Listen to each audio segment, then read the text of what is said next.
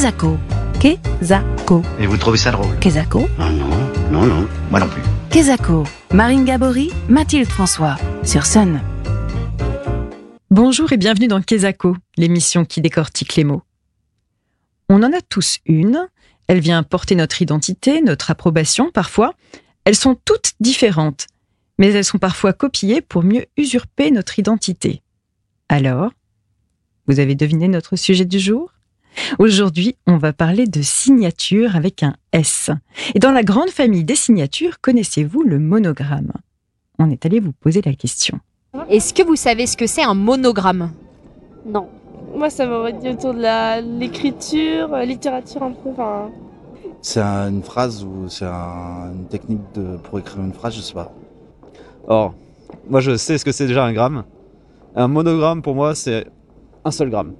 Pour moi, ça sonne un peu médical. Genre, euh, un peu, vous avez le monogramme un peu plat aujourd'hui. Un monogramme, c'est une seule couleur, non? Ou un, un seul motif? Mais c'est Retour en studio avec vous, Fanny Zanon, chargée d'exposition aux archives départementales de Loire-Atlantique. Alors Fanny, un monogramme Kezako. Alors, un monogramme, c'est euh, une figure euh, graphique unique euh, dans laquelle on va retrouver les lettres de notre prénom, les lettres de notre nom. Il y a deux types de monogrammes. Le monogramme dit parfait, on va trouver toutes les lettres de notre prénom, et le monogramme imparfait, on va trouver une seule, euh, enfin pas forcément une seule, mais en tout cas quelques lettres de notre prénom sans, une- sans que toutes soient soient notées. Euh, c'est un- une figure graphique qui a été utilisée notamment euh, par euh, les rois euh, mérovingiens, euh, non, carolingiens. Euh, le premier étant Charlemagne, qui va l'utiliser euh, sur, euh, pour signer un certain nombre de ses actes, euh, de ses actes royaux. Aujourd'hui, on vous reçoit parce que depuis quelques semaines, aux archives départementales de Nantes, euh, vous accueillez une riche exposition justement sur les signatures.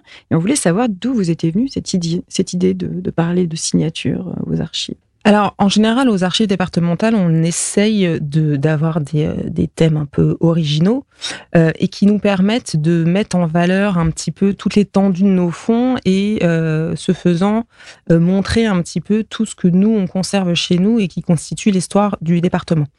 Euh, ce qui était intéressant avec le thème de la signature, c'est que on va, enfin, les documents signés sont absolument partout dans les archives, puisque c'est même une des raisons pour lesquelles on les conserve. Euh, la signature va donner au document toute sa valeur juridique, toute sa valeur probante, et en fait, c'est pour ça, en premier lieu, qu'on va conserver le document qui ensuite va devenir un, document historique, et donc on va le garder d'autant plus.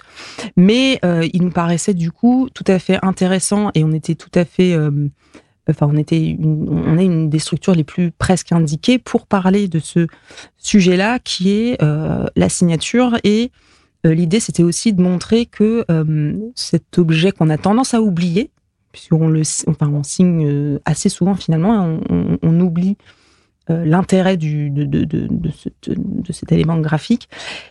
Et l'idée, c'était de- de- d'expliquer que ça nous représente, euh, que vraiment on, met un peu de soi euh, dans la signature et que c'est un élément très euh, euh, très identificateur. Tout à l'heure, vous avez parlé du monogramme euh, utilisé par Charlemagne, par exemple. C'est quoi les premières signatures dont on a connaissance? Alors, il faut euh, distinguer à ce niveau-là les signes d'authentification, d'identification et de validation, qui sont en fait les trois euh, composantes de la signature telle qu'on l'entend aujourd'hui, c'est-à-dire qu'on signe pour s'identifier, pour authentifier, pour valider, les trois en même temps. Donc il y a ces signes-là et la signature. C'est pas tout à fait la même chose. Les premiers signes d'identification, validation, authentification, on peut les faire remonter au quatrième millénaire avant notre ère, avec ce qu'on appelle les sceaux mésopotamiens. Ensuite, c'est quelque chose qui va se, qui va se développer, euh, et on a d'autres formes de validation, de signes de validation euh, qui vont, qui vont se développer. Et puis, au XIIIe siècle, va apparaître pour la première fois la signature telle qu'on la connaît aujourd'hui, qui est une invention finalement des notaires, euh, des notaires.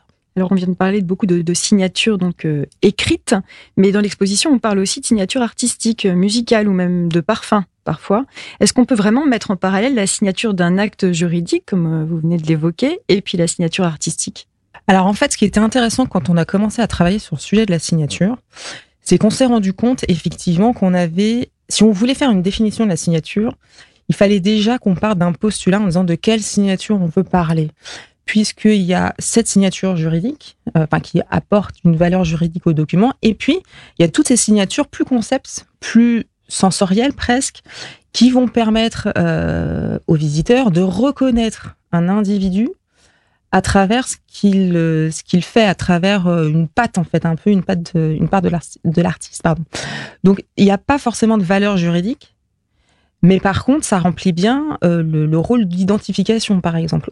Et c'est vrai que nous du coup on voulait traiter de ce, ce sujet là dans l'expo à travers bah, des signatures oui effectivement dites artistiques type la signature cinématographique de Jacques Demy.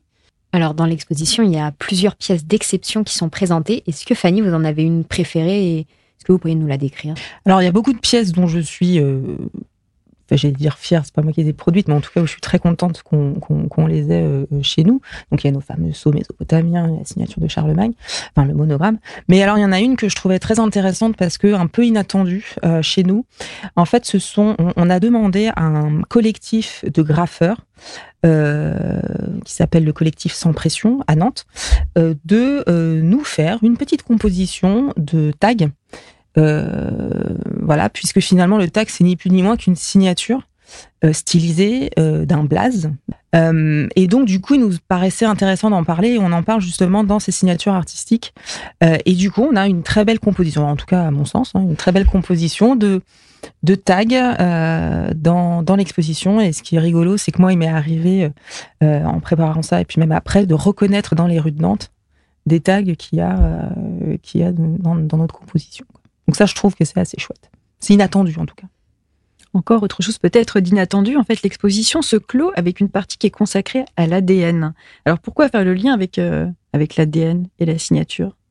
Alors, ce qu'on avait envie de faire en, fin d'exposition, c'était de d'expliquer que euh, donc effectivement il y a un certain nombre de, signatures, mais que l'histoire ne s'arrête pas euh, ne s'arrête pas à la signature qu'on va décider d'apposer, etc. Et que au 19e, 20e siècle, même 21e siècle, l'histoire de la signature se poursuit et on souhaitait parler donc des signatures dites biométriques euh, qui sont différentes de la signature classique dans la mesure où c'est pas nous qu'allons la choisir. Les autres signatures, on décide de s'identifier de, telle manière, avec tel type de graphie, avec tel type de dessin. Euh, la signature biométrique, c'est pas ça. Ça nous identifie.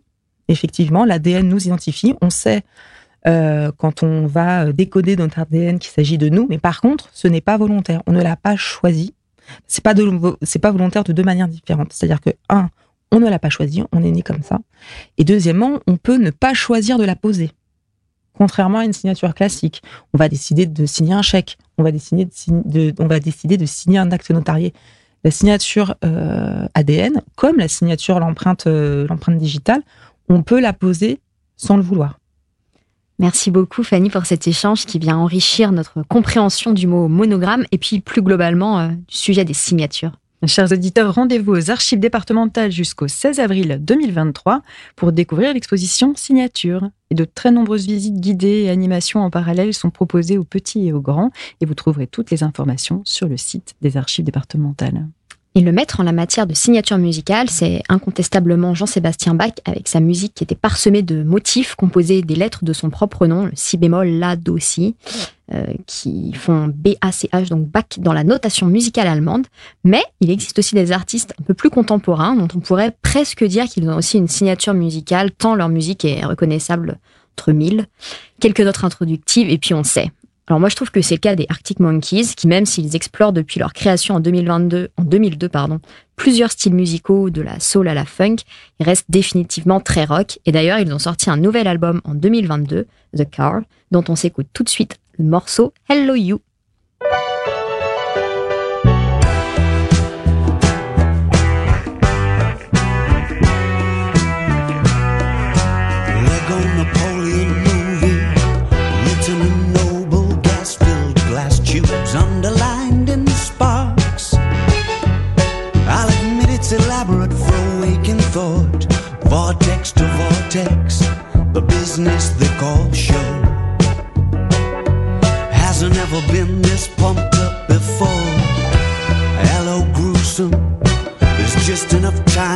To swing by and readdress the start. If you call and have them pull around the car, stop specializing in stories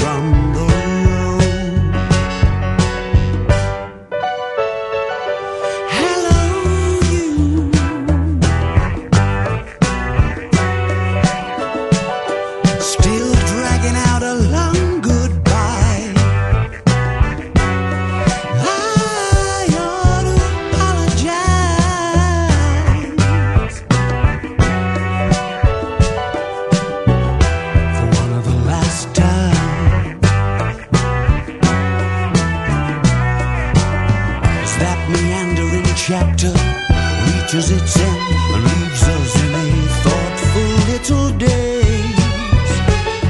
This electric warrior's motorcade shall burn no more rubber down that boulevard. Read the message I left on the thank you card. Overtaking the tractor, waiting for sets of wines and bends to level out again. Picking a moment along a country lane, the kind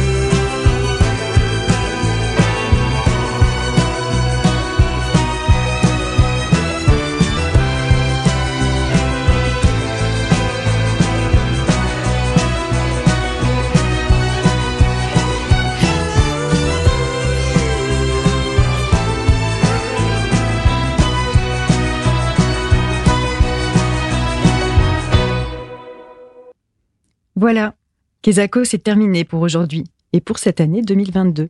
Mais promis, on se retrouve dès janvier avec un nouveau mot à tourner, retourner et à décortiquer. D'ici là, on vous souhaite de passer de bons moments avec ceux qui vous sont chers en cette fin d'année. Et pourquoi ne pas profiter de cette période donc pour faire un tour du côté des archives départementales et y apposer votre signature sur leur livre d'or. Bonne semaine sur Sun. Kezako, en replay et en podcast sur myson et le.